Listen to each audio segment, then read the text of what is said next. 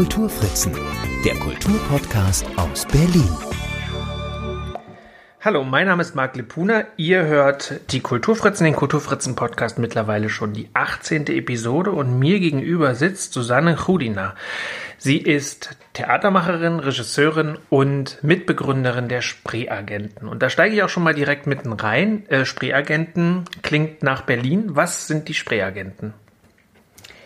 Die Spreeagenten sind eine freie Theatercompany, die es in Berlin gegründet wurde 2007 und äh, wir machen viel dokumentarisches und recherchebasiertes Theater und beschränken uns aber nicht nur auf Berlin und auch nicht nur auf Deutschland, sondern wir haben auch viele Produktionen in Kooperation äh, mit anderen Ländern gemacht, in anderen Ländern, viel in Osteuropa, das heißt mehrfach Rumänien, Tschechien, Serbien. Und da liegt uns am Herzen auch wirklich in eine Kooperation mit Künstlerinnen und Institutionen da äh, zu treten. Das heißt, teilweise ist dann das halbe Schauspielerinnenensemble aus dem jeweils anderen Land und die andere Hälfte aus Berlin. Und es wird dann auch mehrsprachig, mindestens zweisprachig gesp äh, gespielt und alle müssen auch mal in die andere Sprache eintauchen. Ähm, inhaltlich kann es, sind es oft, würde ich sagen, politische Themen. Ähm, es geht schon darum, sich eigentlich abzuarbeiten oder, oder der Nase, der neugierigen Nase zu folgen, ähm, über Themenkomplexe, die man eigentlich bis heute nicht versteht oder äh, Ereignisse in der weiteren Vergangenheit, die aber immer noch eine große Relevanz haben für heute. Also wie natürlich die Zeit des Nationalsozialismus, aber genauso können es Themen sein wie 2007 eben unsere erste Produktion mit Rumänien. Da war der Auslöser, dass Rumänien ähm, neues EU-Mitglied war. Oder Frösche im heißen Wasser, eine äh, Co-Produktion mit Belgrad, wo es einfach um den Frühling 1999 ging, äh, wo viele Berlinerinnen eines, einer gewissen Altersgruppe hier gefeiert haben, während äh, in Serbien oder in Belgrad speziell dann ähm, die Menschen gleichen Alters unter NATO-Bombardement standen. Also wie haben wir parallel gelebt?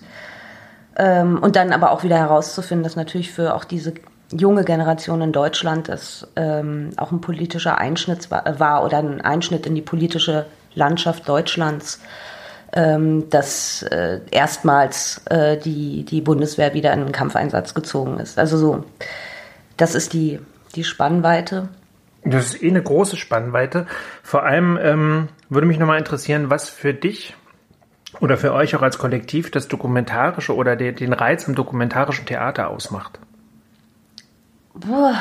Ja, ich glaube, es ist äh, der Reiz ist, ähm, also man, man hat eine, ein Thema oder eine Fragestellung ähm, und will jetzt nicht die Fiktion bemühen, sondern es gibt so viele Menschen, die das tatsächlich erlebt haben, die zu einer bestimmten Gruppe vielleicht von Menschen gehören ähm, und deren Stimmen einfach einzufangen. Also es sind nicht immer nur Akten und alte äh, Zeitzeugendokumente, sondern für eben diese Frösche im heißen Wasser haben wir irgendwie über 45 Interviews mit Menschen in Berlin und Belgrad selber geführt.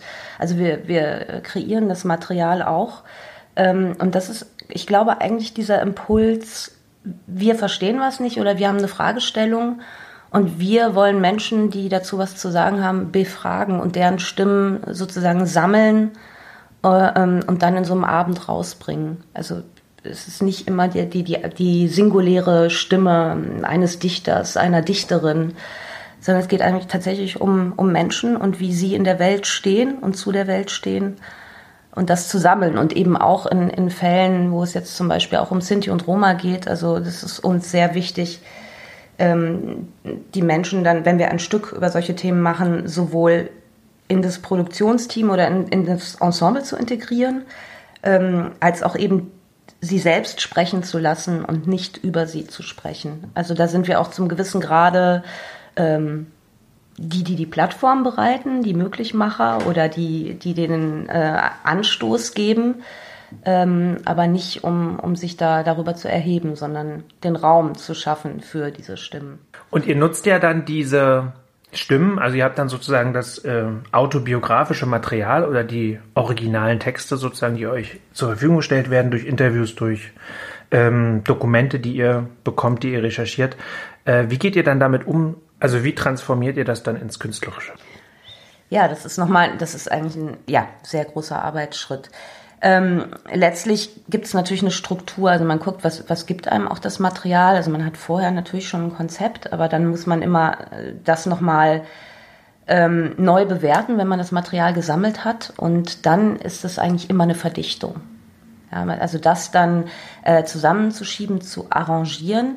Es gibt manchmal ähm, tolle, interessante Themen, die aber vielleicht nicht ausreichend durch Originalbeiträge jetzt äh, unterfüttert sind, dann guckt man auch, also wo findet man noch Quellen, die, die zu dem gleichen schreiben, also mit dem man das ergänzen kann, kombinieren kann. Ähm, wir lassen auch Widersprüche stehen, also es ist auch oft bei Zeitzeuginnen und Zeitzeugen so, dass die gleiche äh, äh, Ereignisse unterschiedlich schildern und sich widersprechen, aber das liegt äh, in dieser Zeitzeugenschaft eigentlich begründet und das zeigen wir dann auch genau so. Und trotzdem ähm, gibt es auch fiktionale Texte, die dann nochmal bindend äh, dazukommen. Also bei den, äh, bei manchen Produktionen mehr, bei anderen weniger. Ähm, also jetzt, wenn es wirklich um diese ähm, Zeitzeuginnen und Zeitzeugen geht, wie jetzt beim Mädchenorchester wirklich, wo es um das Frauenorchester in Auschwitz ging, ähm, da erfinde ich nicht großartig rum. Äh, aber bei Frösche im heißen Wasser zum Beispiel, da dienten die Interviews auch ähm, einfach als assoziatives äh, Material. Da habe ich zwar sozusagen den Haupttext damals geschrieben, aber habe noch Charlotte Roos aus Berlin eingeladen und Filip Vujocevic äh, als Autoren aus Belgrad. Und auch die waren völlig frei aus dem Material. Texte, das konnten Songs sein, das konnte Lyrik sein, das kann äh, ähm, einfach eine kurze Notiz. Und da, da ist viel fiktionaler dann auch gearbeitet worden. Aber es ist immer ein Arrangieren und ein Verdichten. Und ähm, trotzdem sind wir keine Historikerinnen, sondern es geht um eine sinnliche ähm, Erfahrbarmachung der Inhalte und natürlich immer auch um eine ähm, äh, Umarbeitung, dass sie für die, für die Bühne funktioniert. Ja, weil wir eben wieder keine Historikerinnen sind, sondern es muss in irgendeiner Art sich dann auch theatral oder szenisch auflösen lassen.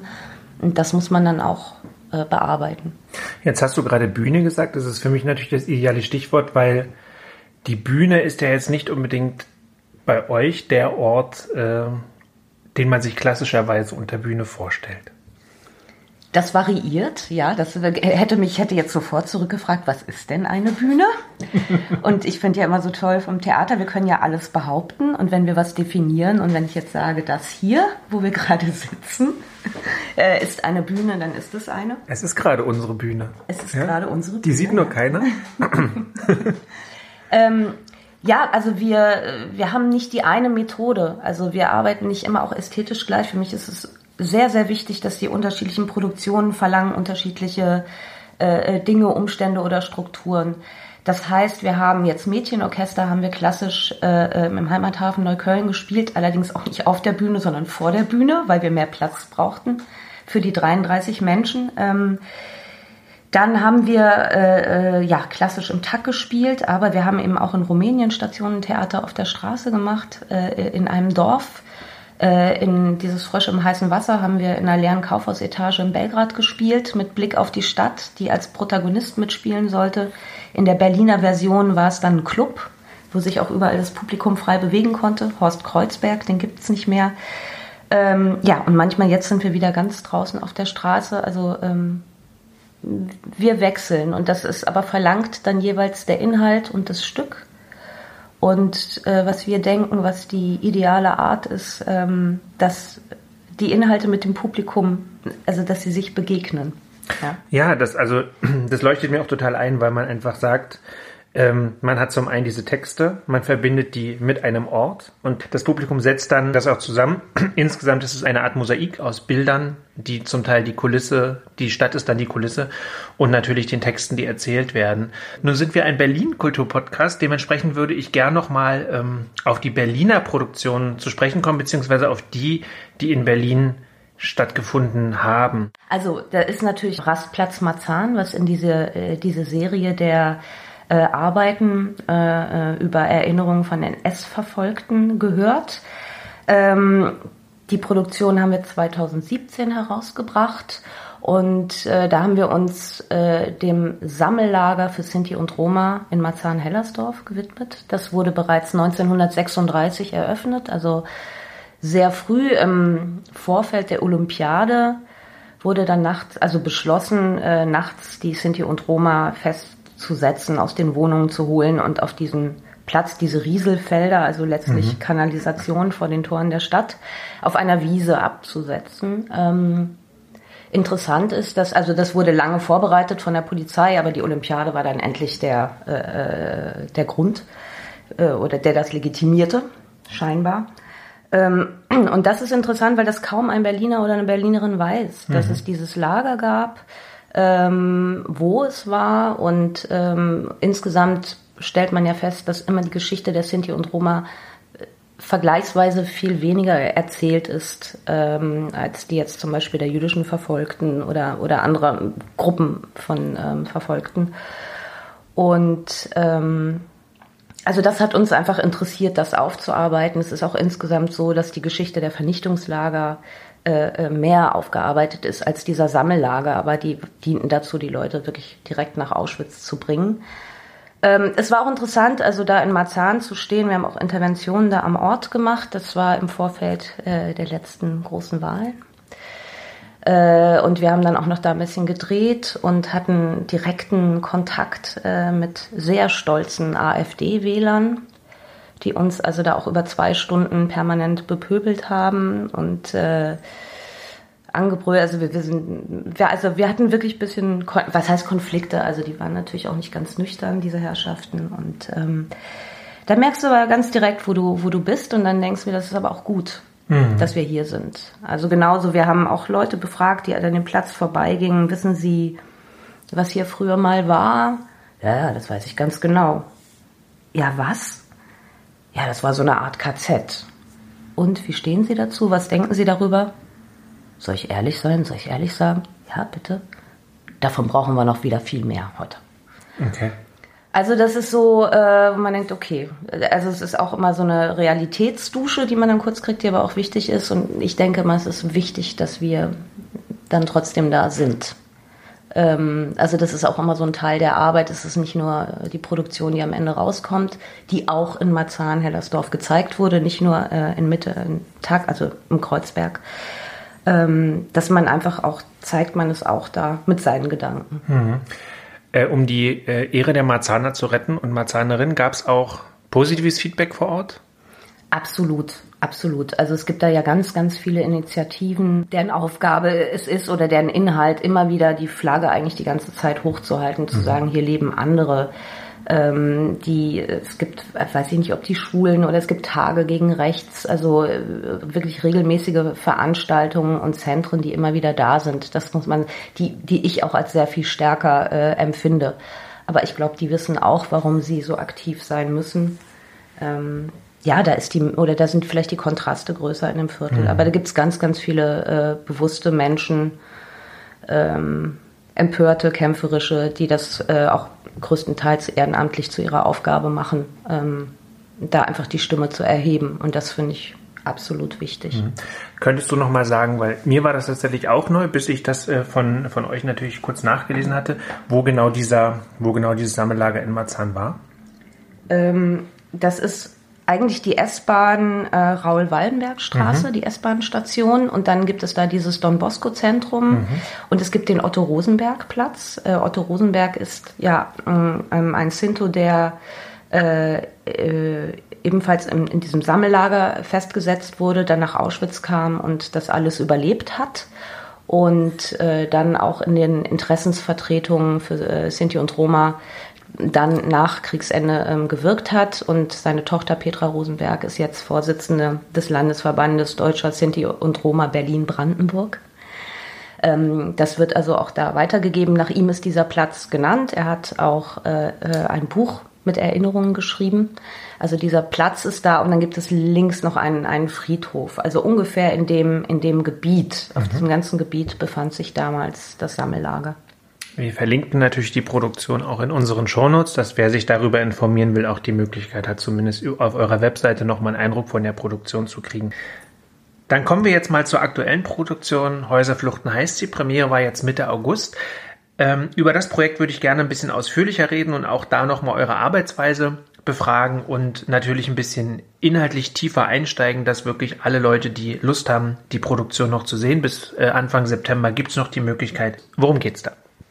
In Häuserfluchten geht es ähm, um das Gesicht und die Atmosphäre und die Struktur dieses Viertels, äh, Scheunenviertel und Spandauer Vorstadt vor 100 bis vor 80 Jahren. Also wir beginnen so in den 1920ern und ähm, gehen dann bis in die 1940er mit Peaks, die auch manchmal bis 1980 oder 51 oder bis heute ausschlagen, weil wir nie ausschließlich ähm, in die Vergangenheit springen wie in ein Museum, sondern immer auch die Gegenwart äh, mitspielen soll und muss und das auch durch unsere Haltung zu den Dingen und tut. Ähm, und es geht darum zu gucken, wie sah dieses Viertel damals aus? Wer hat hier gelebt? Ähm, zu zeigen, was für eine vielfältige, bunte Mischung von Menschen hier nebeneinander, miteinander lebte ähm, und auch nicht sofort mal in der in Anführungsstrichen Katastrophe einzusetzen, sondern einfach zu zeigen, es waren Menschen, die hier seit Jahren, Jahrzehnten ähm, ganz normal lebten, einen, einen Alltag hatten äh, und den in seiner ähm, mit seinen Problemen und seinen kleinen Anekdoten und ähm, auch seiner Langweiligkeit zu zeigen. Mhm. Um dann zu sehen, wo sozusagen das ähm, nationalsozialistische Regime eigentlich reingeschlagen hat und äh, was es zerstört hat. Und das gleichzeitig natürlich, man geht durch die Gegenwart, während man diesen Geschichten folgt, ob sei es über die Ohren oder äh, als äh, in Szenen, die gespielt werden und ähm, gleichzeitig natürlich zu gucken, was ist heute da? Also wie hat sich dieses Viertel verändert? Ich kenne das äh, Viertel auch seit 25 Jahren. Es hat sich ja äh, radikal verändert. Ähm, die Bevölkerungsstruktur hat sich radikal verändert. Ähm, und ja, eigentlich so verschiedene Bewohnerschaften, Strukturen nebeneinander so zu vergleichen. Also wir beginnen, wir erzählen die Vergangenheit, aber ich glaube, es löst so aus den oder verändert den Blick im Jetzt, äh, wie man darauf schaut. Es sind Lebensgeschichten, es sind Ereignisse, es sind Orte, ähm, die wir beleuchten in kleinen Schlaglichtern. Manchmal in Themenkomplexen und manchmal sind es wirklich einzelne Personen, die mit einem Ort verbunden sind, äh, waren in der Vergangenheit. Und das zu erinnern, bevor die Erinnerung völlig verloren geht und mhm. alle Spuren. Nun ist, genau, nun ist es ja eine, äh, ein, ein ähm ein Stationtheater mit Interventionen, also mit Schauspielszenen oder äh, gesprochenen Szenen, also oder getanzten Szenen, wo man wirklich was sehen kann und zwischendurch beziehungsweise auf dem Weg von dem einen Ort zum anderen. Ich benenne mal kurz die Orte. Es geht an der Volksbühne los. Wir gehen zur Sophienkirche. Nee, wir sind erst an der Wal heutigen Waldorf-Grundschule. Ähm, dann geht's zu den Sophien zur Sophienkirche und dann landen wir in der neuen Synagoge. Das ist ja im Grunde so ein bisschen dieses, also Scheunenviertel war ja, wenn ich mich richtig erinnere, so ein bisschen diese, die, die ärmere Gegend, wo die, wo die äh, ärmere, vor allem jüdische Bevölkerung äh, gelebt hat. Und ähm, die Spandauer Vorstadt war dann so ein bisschen dieses bürgerlichere jüdische äh, ja, Viertel, wenn man so möchte. Das heißt, dass natürlich hier genau in diese Kerbe extrem reingeschlagen wurde nach 33. Ähm, Dafür ist das natürlich jetzt dann der ideale Ort, um das auch aufzuzeigen. Ja, und jetzt hören wir mal einen kurzen Ausschnitt aus einem der Audiotracks, die die Geschichte der Orte und Straßen beschreiben, an denen man während eurer Aufführung entlangläuft. Die Mulakstraße. Die Mulakstraße ist eine Straße aus dem 17. Jahrhundert. Ihr Name geht zurück auf den Maurer und Zimmermeister Jakob Mulak, den ersten Besitzer des Eckhauses zur alten Schönhauser Straße. Da die Straße sehr schmal ist, wurde sie im Volksmund Mulakritze genannt. Diesen Namen trug später auch eine legendäre Gastwirtschaft in der Mulakstraße Nummer 15. Die Mulakritze hieß offiziell Sottges Restaurant. Heinrich Zille zeichnete hier sein Berliner Milieu. Es war eine typische Berliner Arbeiterkneipe, in der hauptsächlich schwere Jungs und leichte Mädchen verkehrten. Die Mulakritze war Anfang des 20. Jahrhunderts eine der berühmtesten und berüchtigsten Lesben- und Schwulenkneipen Berlins. In den 20er Jahren wurde die Ritze eine bei Künstlern beliebte Kneipe. Zu den Gästen gehörten Henny Porten, Fritzi Massari, Claire Waldorf und Gustav Gründgens. Auch der jüdische Sexualforscher Dr. Magnus Hirschfeld gehörte zu den Stammgästen. 1951 gehörte die Mulak-Ritze zu 32 Lesben- und Schwulenkneipen, die geschlossen wurden. 1963 räumte Charlotte von Mahlsdorf die Einrichtung in der Mulakstraße 15 aus. Im letzten Moment konnte ich die ganze Lokaleinrichtung komplett käuflich erwerben, um sie der Nachwelt als Museumstück zu erhalten. So Charlotte in ihren Erinnerungen. Jetzt würde mich noch mal interessieren, ja, vielleicht anhand von einem Beispiel oder von, von zwei Beispielen mal, welchen Menschen können wir begegnen auf dieser Tour? Also uns haben vor allem interessiert äh, äh, Menschen, die in irgendeiner Form widerständig waren. Also, weil das waren auch nicht, also dieses Bild der Opfer, die dann alles so ertragen und äh, ohne ein Murren ihr Schicksal äh, äh, annehmen, das finde ich ein bisschen einseitig. Und wenn man guckt, man trifft viele Menschen, die sich im Größeren oder Kleineren widersetzt haben. Ähm, das ist also anhand der eben mm, Bildhauerin und Tänzerin oder Schottmüller die Teil der Widerstandsgruppe Schulze-Beusen-Harnack war, die schon ab den Anfang der 30er eigentlich äh, äh, politisch wirklich gearbeitet haben und sich dann also massiv gegen die Nationalsozialisten ähm, gearbeitet haben mit Funkversuchen, Flugblättern, also, also Funkversuche nicht, sondern äh, tatsächlich bestimmte Informationen dann an Moskau weitergegeben haben. Das sind Menschen, die ein großes Bewusstsein hatten, dass etwas schief läuft, das gegen ihre äh, Überzeugungen sprach. Und ähm, das waren sehr, sehr junge Leute, als, als sie anfingen und fast angstfrei, einfach, die konnten nicht anders. Also ich, die mussten einfach ihre, ihre Meinung vertreten. Die waren jetzt per se gar nicht, wären gar nicht in dem Sinne verfolgt gewesen, unbedingt. Einige schon, aber nicht alle. Es waren auch jüdische Mitglieder. Aber da ging es vor allem um die Werte, ähm, die man, die man, die sie vertreten haben und die sie schützen wollten. Und ähm, viele haben das eben auch mit dem, mit dem Leben bezahlt. Äh, und Oda Schrottmüller war eben ein Teil äh, dieser Gruppe. Sicherlich muss man sagen, dass äh, auch mit den Nationalsozialisten die, die Kunst, die so in den 20ern so e-, expressiv war, experimentell neue Wege ausprobiert hat, also fast wie in so einem Rausch und Taumel alles ging. Äh, das haben die Nationalsozialisten einfach äh, ähm, draufgehauen, zerschlagen und gerade für Deutschland, also Entwicklungsströme einfach abgerissen. Ja, die konnten, sind emigriert und haben im Ausland weitergewirkt. Also das sind so prominentere Leute. Dann haben wir zum Beispiel auch Bruno Wegner und ähm, Herbert Kowalewski. Das sind überhaupt keine bekannten Menschen. Das waren zwei äh, homosexuelle Männer, die auch hier im Viertel gelebt haben, ähm, ausgegangen sind ähm, und die natürlich auch in, in ihrem Leben, in ihrem ganz privaten Leben oder wegen ihres privaten Lebens ähm, verfolgt wurden.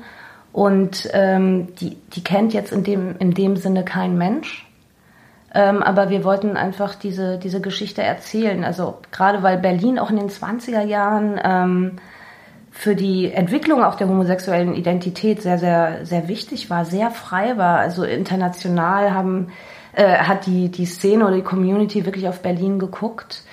Ähm, und uns war es einfach wichtig, das sind Menschen mit einem ganz, ja, mit einem privaten Leben mit, mit Beziehungen und da entscheidet jetzt plötzlich ein Regime, dass äh, dieses mhm. äh, eigentlich mit dem Tode zu verfolgen sei. Äh, das, das ist so, sind Menschen, die wir nicht kennen. Dann gibt es leider auch Geschichten von ganz vielen, die wir nicht erzählen konnten. Das ist auch das, was man feststellt. Es ist einfach viel zu, also die Erinnerungskultur hat einfach sehr, sehr spät eingesetzt. Wenn man hier durch diese Viertel jetzt läuft, sind einfach, ähm, es wurden zu wenig Spuren aufbewahrt. Es wurde zu, zu spät eigentlich damit angefangen zu erinnern. Und ähm, es gibt hunderte von Menschen, die hier nur in diesem kleinen Bereich gelebt haben, von denen nicht mehr übrig ist als ihr Name und ihre Lebensdaten. Ähm, und aber auch denen wollen wir irgendwie Respekt zollen oder sie in Erinnerung rufen. Deswegen gibt es einfach auch eine Szene, in denen einfach ihre Namen zu hören sind, wo wir sagen, wir wollen wenigstens mit dem lauten Aussprechen ihres Namens, ähm, die wir wieder hier in die Straßen schicken, ähm, an sie erinnern. Und es wäre ja wahrscheinlich, ähm, ja, das wäre das wäre eine sehr, sehr lange Szene, wenn man wirklich auf alle Namen käme, glaube ich, hier im Viertel, weil tatsächlich diese ähm, ja viele viele Erfahrungen oder viele Erinnerungen äh, in Berichtform ja nur von Überlebenden vorliegen. Ja, vielleicht gibt es Tagebücher, vielleicht gibt es ein paar Briefe von Leuten, die dann im Konzentrationslager umgekommen sind. Aber äh, ja, ich finde das total wichtig und total, ähm, total berührend. Ich mochte auch diese Szene wirklich sehr. Ähm, sie spielt in der Sophienstraße, kann man ja kurz erklären.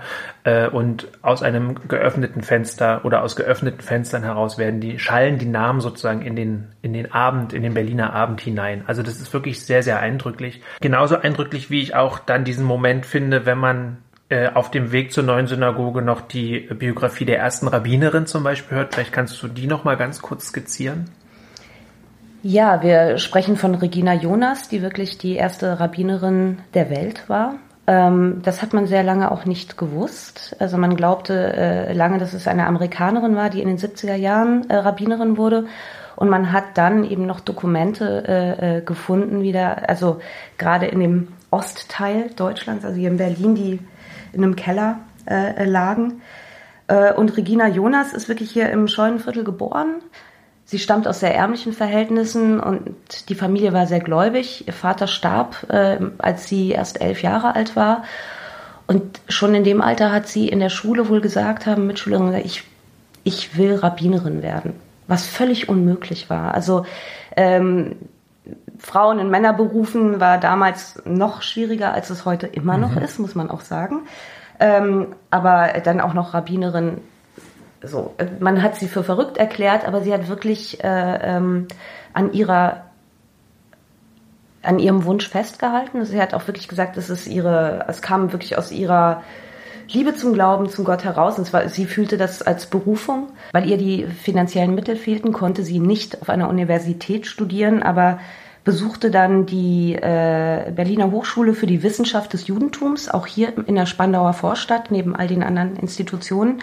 Und ähm, diese Hochschule hatte sich in den 20er Jahren auch für Frauen geöffnet, aber nicht mit dem Ziel, dass sie Rabbiner mhm. werden. Und äh, Regina Jonas war dann einfach wahnsinnig klug, weil sie hat eine halachische Arbeit äh, geschrieben. Das heißt, sie hat ganz traditionell aus den, aus den Schriften äh, hergeleitet, dass überhaupt nichts dagegen spricht, dass eine Frau Rabbiner oder Rabbinerin wird. Es gab auch keinen Begriff dafür. Mhm. Ähm, also so wirklich aus den Originalzitaten hat sie das hergeleitet. Ähm, der Professor Barnett hat ihr dann tatsächlich auch die schriftliche Prüfung abgenommen, die mit gut bewertet, starb dann aber leider, bevor die mündliche Prüfung erfolg, erfolgen konnte. Ähm, alle anderen haben sich dann geweigert. Also wie es heißt im Text oder wie sie selber schreibt, aus Weltanschauungsgründen. Also die wollten keine Frau als Rabbinerin. Mhm. Ähm, und fünf Jahre später wurde sie dann doch ordiniert. Also sie hat es geschafft äh, und hat dann auch in der neuen Synagoge gewirkt, äh, in, der, in der Seelsorge, ähm, hat, hat gepredigt, allerdings nie wirklich im, äh, mhm. in, in, im, im Hauptraum. Äh, deswegen ist uns das jetzt so schön, weil jetzt gehen wir auf die Freifläche dann auch und ähm, hören sie dort sprechen. Mhm. Das ist irgendwie für uns auch so ein ganz schöner äh, Moment gewesen. Jetzt spricht sie doch noch. Und äh, ja, sie ist so lange, ähm, hat versucht, auch äh, aus Deutschland zu emigrieren, aber aufgrund der mangelnden Mittel, weil sie ihre alte Mutter hier noch hatte, ist es ihr nicht gelungen und sie ist dann schließlich auch nach Auschwitz deportiert worden. Mhm. Wie seid ihr in dem Fall denn auf diese ganzen Biografien gestoßen? Langes, langes Suchen. Also man findet ähm, sehr, sehr viele Biografien in alle möglichen Richtungen. Ich habe mich unterwegs auch verloren mhm. in äh, Lebens- und Familiengeschichten, was zeitlich überhaupt nicht effektiv war. Äh, auch teilweise in Geschichten, die ähm, gar nicht jetzt in dem Abend vorkommen, weil sie einfach zu groß sind. Also wo man auch eher sagt, das ist so komplex, äh, äh, das braucht eigentlich einen eigenen Abend.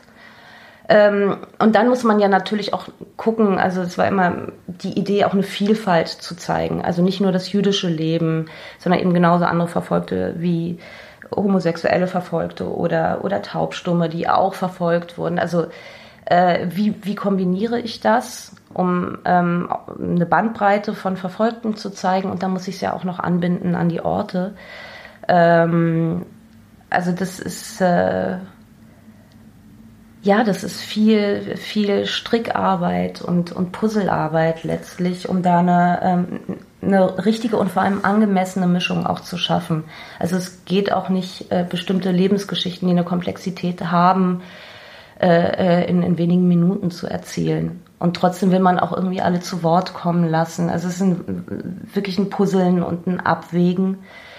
Ähm, dann ist es aber auch Teil im, im, Probenprozess. Also ich komme wirklich auch mit Material auf die Proben. Also das Stück ist nicht fertig geschrieben zu Probenbeginn, weil mir auch wichtig ist, ähm, dass alle künstlerisch Beteiligten, äh, sei es jetzt Stefan Oppenländer als, als äh, Bühnenbildner, der ja auch die Aufgabe hat, diese Orte, also mit dem wir auch die Orte zu, gemeinsam festgelegt haben und die dann auch zu fassen und auch in einer modernen Art ähm, äh, zu gestalten, die zum Spiel passt, die was Installatives hat und, und äh, die Orte kennzeichnet für unser Spiel. Ähm, oder eben mit, mit Muncha, Daniela Lunelli, die die Musik gemacht hat. Äh, also es geht auch um, um Echo in uns mhm. dieses Materials und damit kommen wir immer schon als erste Gegenwart mit rein. Und genauso wichtig ist mir auch, dass die Spielerinnen und Spieler nicht einfach irgendwelche Texte reden, sondern äh, also sprechen, sondern wissen wer ist das? Auch teilweise sagen, diese, diese Biografie liegt mir mehr. Ähm, und, und das dann auch wieder mit einer Art Leben erfüllen, was niemals psychologisch oder naturalistisch sein soll, sondern es muss immer in einer Distanz sein. Ich sage immer, sie sind Medium für diese Erinnerung.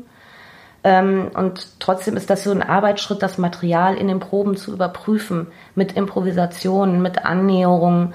Und manche Sachen sagt man, okay, das funktioniert nicht, das fliegt raus. Und ähm, also das ist auch noch ein ganz, ganz wesentlicher Schritt. Ähm. Ja, und das ist tatsächlich natürlich ein riesiges Thema.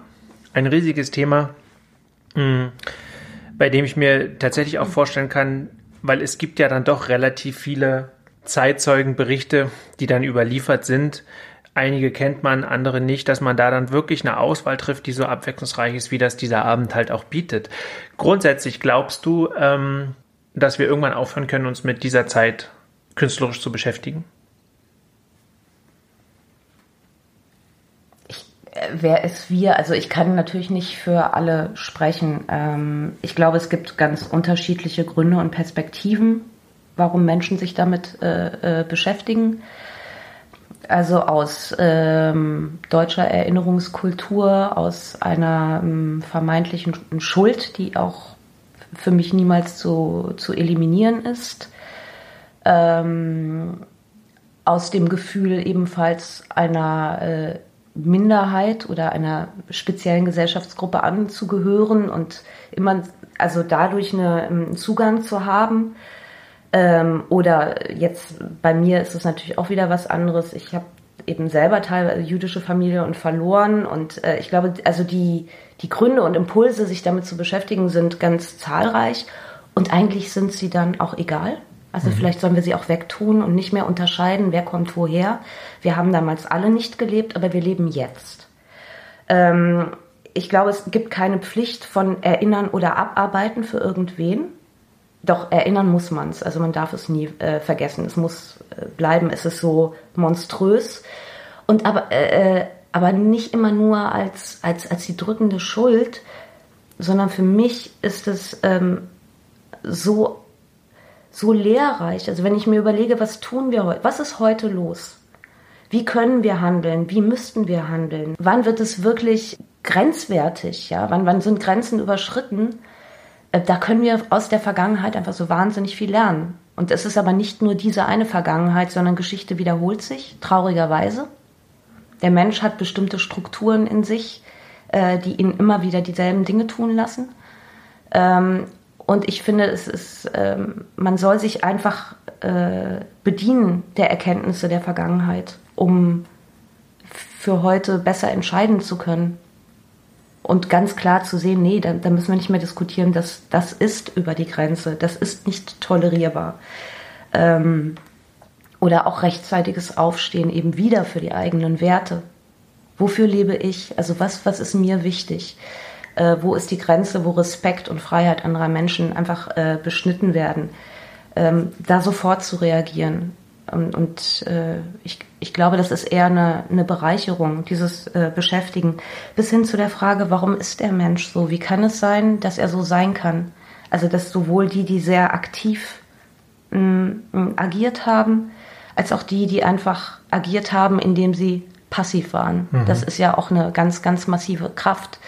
Die paar, die aktiv waren, hätten eigentlich gegen den ganzen Rest nicht wirklich äh, vorgehen können oder äh, ähm, denen was vorschreiben können, wenn die sich gewehrt hätten. Und deswegen kommen wir wieder zurück, ist auch an dem Abend uns alle Impulse von ich gründe eine Widerstandsgruppe, ähm, ich bis hin zu ich entscheide selber, wann und wie mein Leben zu Ende geht, indem ich in den Freitod gehe.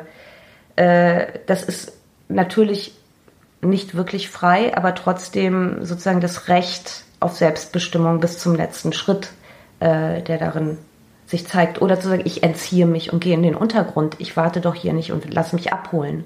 Das sind alles Energien.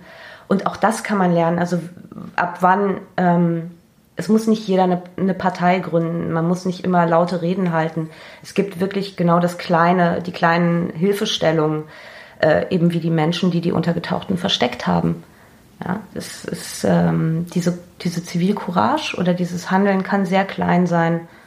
Und das finde ich, da können wir wahnsinnig viel lernen. Äh, das muss jeder selber entscheiden, wie lange er sich damit beschäftigt oder nicht. Ähm, ich kann nur sagen, was es äh, für mich und für uns aus, ausgemacht hat. Ja, also ich ähm, würde dir da nämlich zustimmen. Deshalb, ich habe natürlich schon damit gerechnet, dass die Antwort äh, in die Richtung geht. Das war auch meine Hoffnung natürlich, äh, weil ich es nochmal wirklich so interessant finde, dass natürlich dieses Thema, was äh, ja, was man im Grunde seit der Schulzeit, was einen ja seit der Schulzeit begleitet, ähm, hier natürlich wieder aufgearbeitet wird, aber eben aufgrund dieser Einzelschicksale, die man, äh, die man so bekommt und auch letztlich durch diese künstlerische Bearbeitung und durch diesen unterschiedlichen Zugang zu einzelnen Biografien und zu einzelnen Leben und Haltungen, ähm, ja, man nochmal mit so einem frischen Blick sozusagen draufgestoßen wird. Für mich war auch wirklich viel Neues dabei. Ich hatte von Regina Jonas vorher zum Beispiel nichts gehört. Für mich war das ähm, zum Beispiel eine sehr, sehr tolle äh, und interessante äh, Biografie, die da nochmal kam, wo ich auf jeden Fall auch nochmal dann weiter nachlesen möchte. Natürlich ist das auch ähm, grundsätzlich natürlich dieser äh, der das was ich als ich Theater äh, noch aktiv eben auch dokumentarisches Theater gemacht habe natürlich immer mein Wunsch war dass man den Leuten äh, den dem Publikum ein Tableau an also man ein Angebot macht ein Tableau an äh, Definition an ähm, Sichtweisen auf bestimmte Themen, die dann im Idealfall Lust haben, darüber weiterzudenken, darüber weiter zu recherchieren. Das ist auch Sinn dieses Podcasts. Und insofern war das eigentlich schon ein ganz schönes Schlusswort. Aber ich beende fast jedes Interview mit einer Frage, nämlich, ähm, was denn so als nächstes ansteht oder was so ein Themenkomplex wäre jetzt in dem Fall, mit dem du dich als Spreeagentin gerne demnächst mal beschäftigen möchtest man, man redet so gerne, äh, ungerne über ungelegte Eier. Es ist ja tatsächlich so, ähm, wir haben eine Menge Ideen. Wir könnten gleich vier Produktionen, äh, äh, vier Produktionen loslegen. Wir hängen aber an der Projektförderung. Ja, wir, für jede neue Arbeit wird ein Konzept geschrieben, das wird an diversen Stellen eingereicht und es vergehen Monate, bis man weiß, ob man es realisieren kann oder nicht. Ähm, ich wünsche mir eigentlich, dass wir ein bisschen mal eine längere äh, äh, Planungsperspektive hätten, mal so über ein Jahr oder über zwei Jahre, dass man, also wir haben jetzt eben eigentlich vier Arbeiten mit diesen ähm, Zeitzeugenerinnerungen oder, äh, oder Dokumenten von äh, NS-Verfolgten realisiert. Es wäre toll, wenn man das vorher gewusst hätte und jedes einzeln stemmen muss, dann kann man das, den Bogen nochmal ähm, besser formen. Ähm, und weil wir für die nächsten Sachen jetzt gar keine Förderung haben, ist es so blöd, über ungelegte Eier zu reden, bis hin zum oh, Aberglauben, dass es da nichts wird. Ähm, ich glaube, wir sind für den Moment fertig mit, also oder erstmal eine Pause mit dieser äh, Zeit des Nationalsozialismus. Ähm, und gucken uns jetzt auch nochmal doch wieder neue Formate an. Wir gucken vielleicht auch tatsächlich mal in die Weltliteratur. Also wir mögen das Internationale. Wir sind selber international aufgestellt bei den äh, Spreeagenten. Ähm, und da gibt es auch ganz äh, äh, tolle äh, Bücher zum Beispiel, die man kombinieren kann mit dokumentarischem Material, was man dazu generiert zum Beispiel. Ähm, ja, wir haben eigentlich eine volle Agenda und wir müssen jetzt ganz fleißig erstmal Anträge schreiben. Das ist leider die Realität, die jetzt als erstes auf uns wartet. Uns müssen alle die Daumen drücken. ja, das äh, hoffe hoff ich werden alle tun. Susanne, vielen, vielen Dank für das Gespräch. Ich freue mich sehr. Ich drücke dir sehr viel Daumen, äh, Quatsch, ich drücke ich drück dir die Daumen für die letzten Vorstellungen jetzt, dir und den äh, Sprayagenten und dem gesamten Ensemble und dann vor allem natürlich in der Antragstellung für die nächsten Projekte. Und wenn wir wieder eins haben, wo es um Berlin als Thema geht, dann freue ich mich, wenn wir uns dann wieder hier treffen, um die nächste Podcast-Folge zusammen zu machen. Sehr gerne. Vielen Dank äh, für das Gespräch, für die Einladung.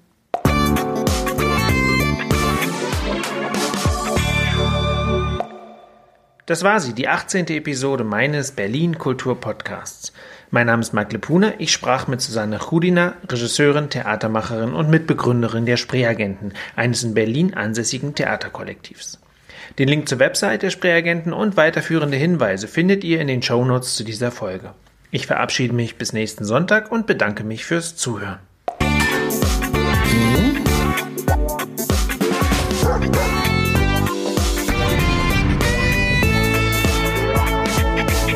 Kulturfritzen, der Kulturpodcast aus Berlin.